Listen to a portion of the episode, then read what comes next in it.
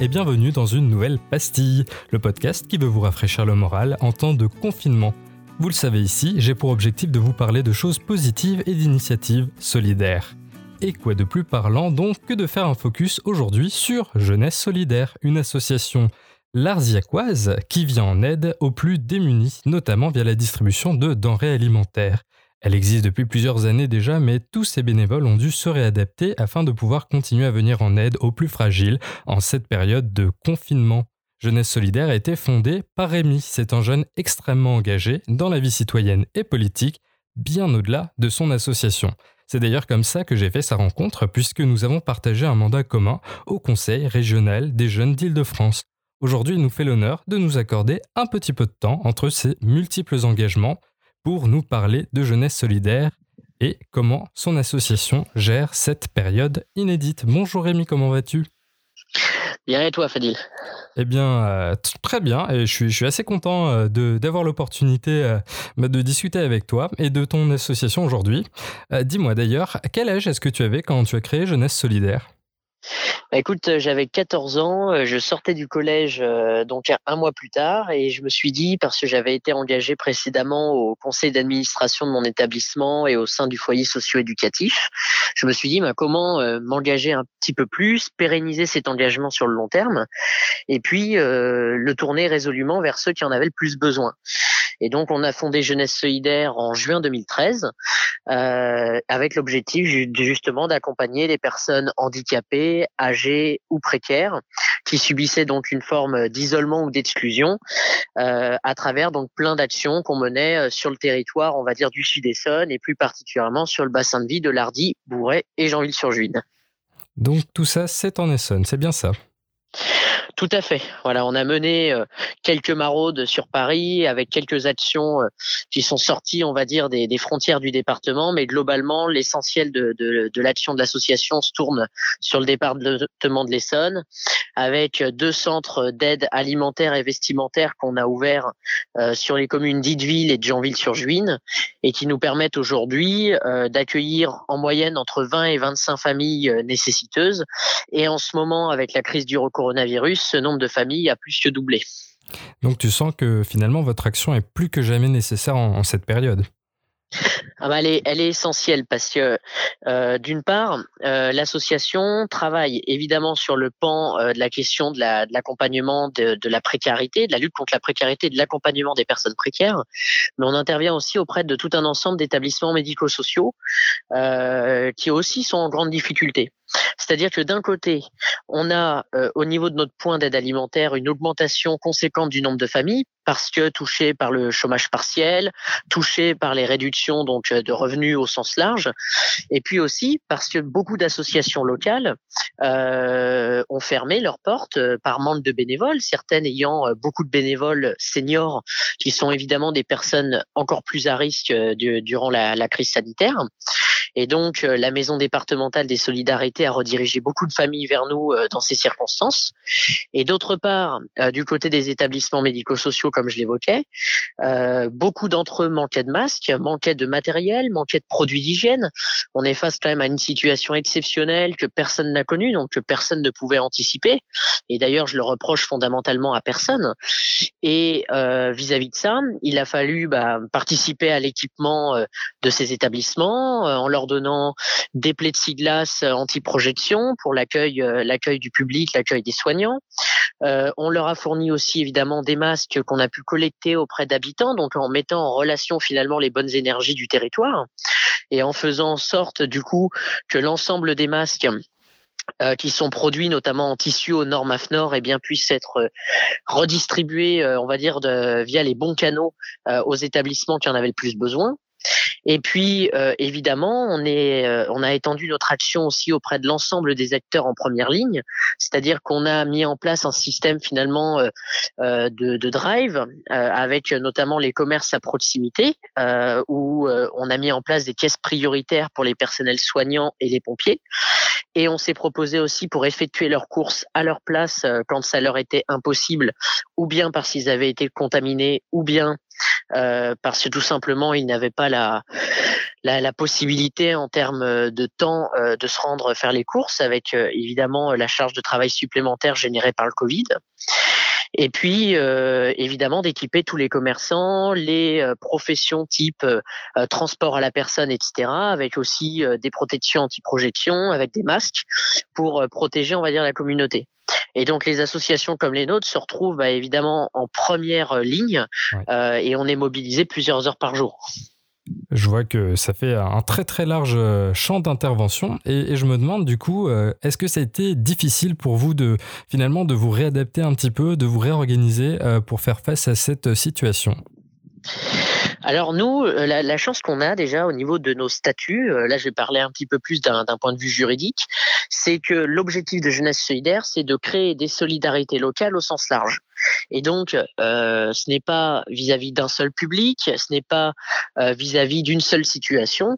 Et donc, finalement, face au coronavirus, ça nous a permis tout de suite euh, de, partir dans l'optique de justement réorganiser les solidarités locales en fonction de la crise sanitaire et de son caractère exceptionnel. Maintenant, euh, effectivement, bah, ça a été quand même un certain nombre de questions, c'est-à-dire comment on protège euh, les bénévoles, euh, d'une part. Et donc, la première des nécessités a été de trouver des masques pour les bénévoles, et on a pu bénéficier d'un soutien du CEA, du Centre d'énergie atomique, qui nous a fourni très rapidement, à peine quelques jours après le début du confinement des visières.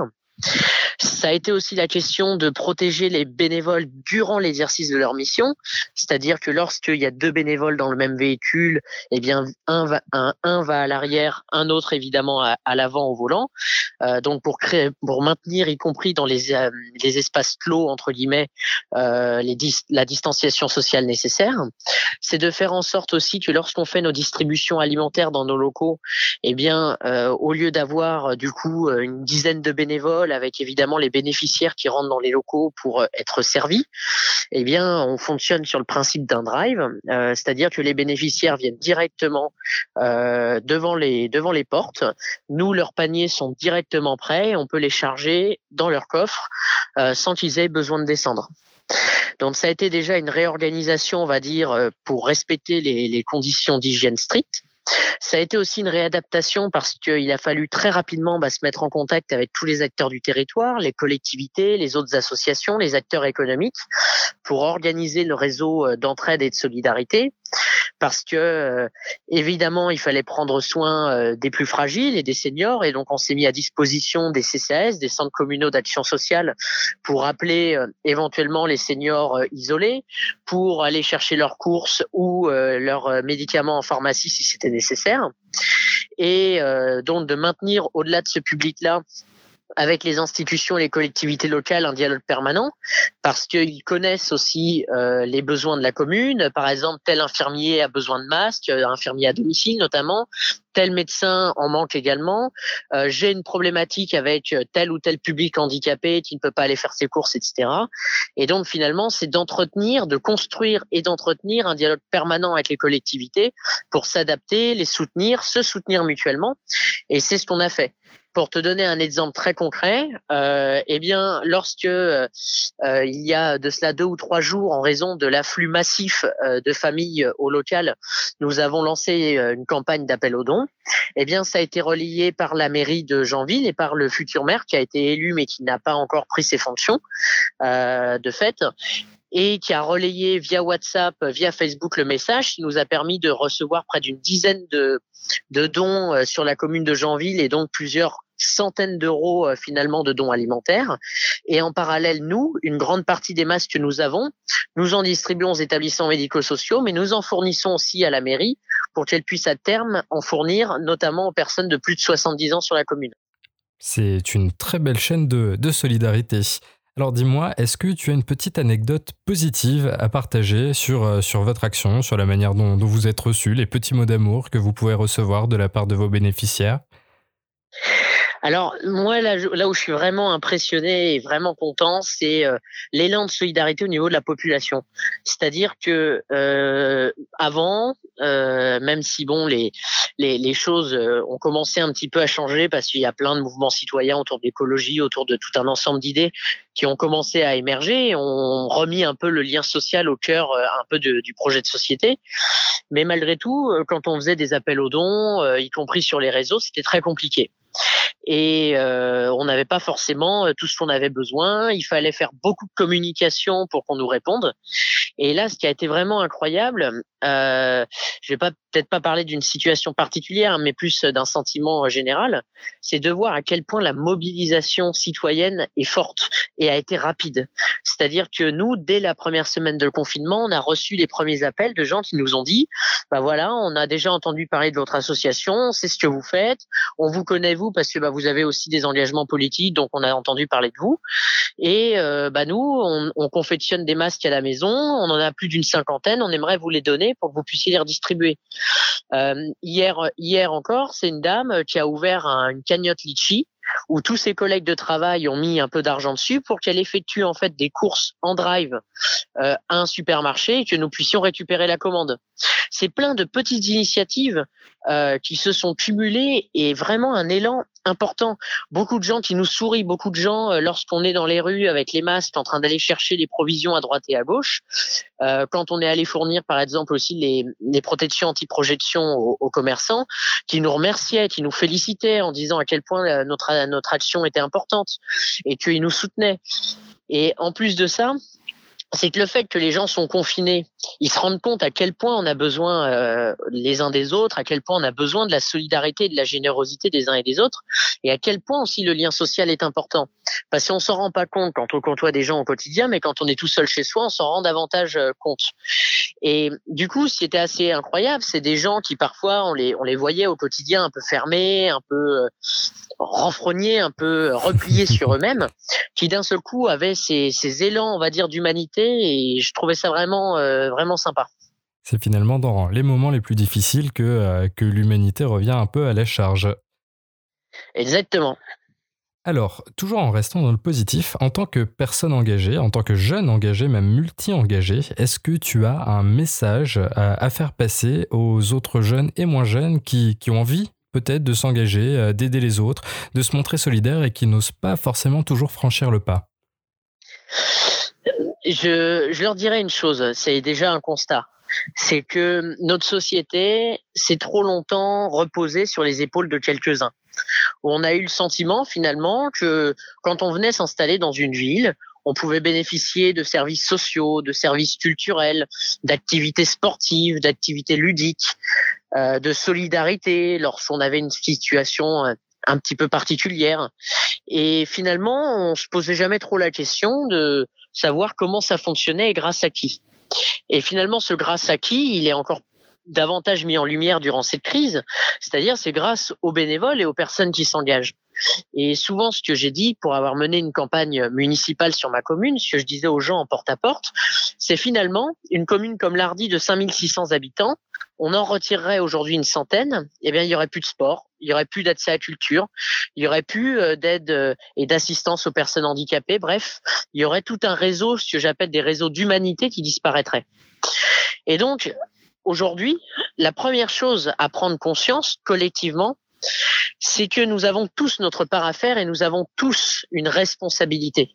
Une responsabilité pas qu'envers nous-mêmes, mais envers les autres. On vit en société. Et donc, faire société, ce n'est pas, euh, comment je pourrais dire, ce n'est pas un terme euh, désuet ou qui, qui est vide de sens qu'on entend simplement dans des discours politiques et des grandes allocutions officielles. Faire société, c'est que chacun doit prendre sa part, même modestement. Et donc, quel que soit votre temps, euh, votre énergie, vos moyens financiers, parce que aussi ça compte, votre temps, parce que euh, c'est évidemment la denrée la plus tarde, la, plus, euh, pardon, la plus euh, restreinte, la plus précieuse dans une société comme la nôtre qui va à toute allure. Eh bien, malgré ça, vous pouvez vous engager à votre niveau. Donner une heure de votre temps un week-end à une association qui en a besoin. Même Proposez vous-même des initiatives si vous avez des idées, des valeurs à défendre. Bref, il faut s'engager. Parce que c'est notre responsabilité pour mieux vivre ensemble, pour mieux vivre aussi avec soi-même, parce que l'engagement permet aussi l'épanouissement personnel et euh, parce que c'est une nécessité pour l'avenir. On va être confronté à des défis immenses, technologiques, écologiques, avant toute chose d'ailleurs, et j'aurais peut-être dû le citer en premier. Et face à tous ces enjeux-là qui vont impacter nos modes de vie en profondeur, nos façons de consommer, de produire, de concevoir le monde et même le mot d'humanité, chacun doit prendre sa part euh, dans les défis à venir. Et donc, c'est de notre responsabilité intime et collective qu'il en va. Et donc, moi, à toutes les personnes qui hésitent à franchir le pas, c'est de dire à la fois c'est votre responsabilité, à la fois ça peut être un épanouissement personnel formidable parce qu'on y rencontre des personnes exceptionnelles, parce qu'on ouvre ses horizons intellectuels, parce qu'on crée et on lit des amitiés qu'on ne regrettera jamais, qu'on gardera euh, sûrement jusqu'à la fin de nos jours. Et donc c'est tout ça à la fois l'engagement et c'est pour ça que c'est quelque chose de noble et c'est quelque chose à encourager. Comment ne pas être convaincu après un tel message? Merci beaucoup Rémi et merci surtout pour ton engagement. Et merci à vous les auditeurs de partager avec moi ces quelques minutes de positif chaque semaine. J'espère que Pastille aura une fois de plus rempli son rôle et vous aura un peu rafraîchi le moral. Et je vous dis à très bientôt.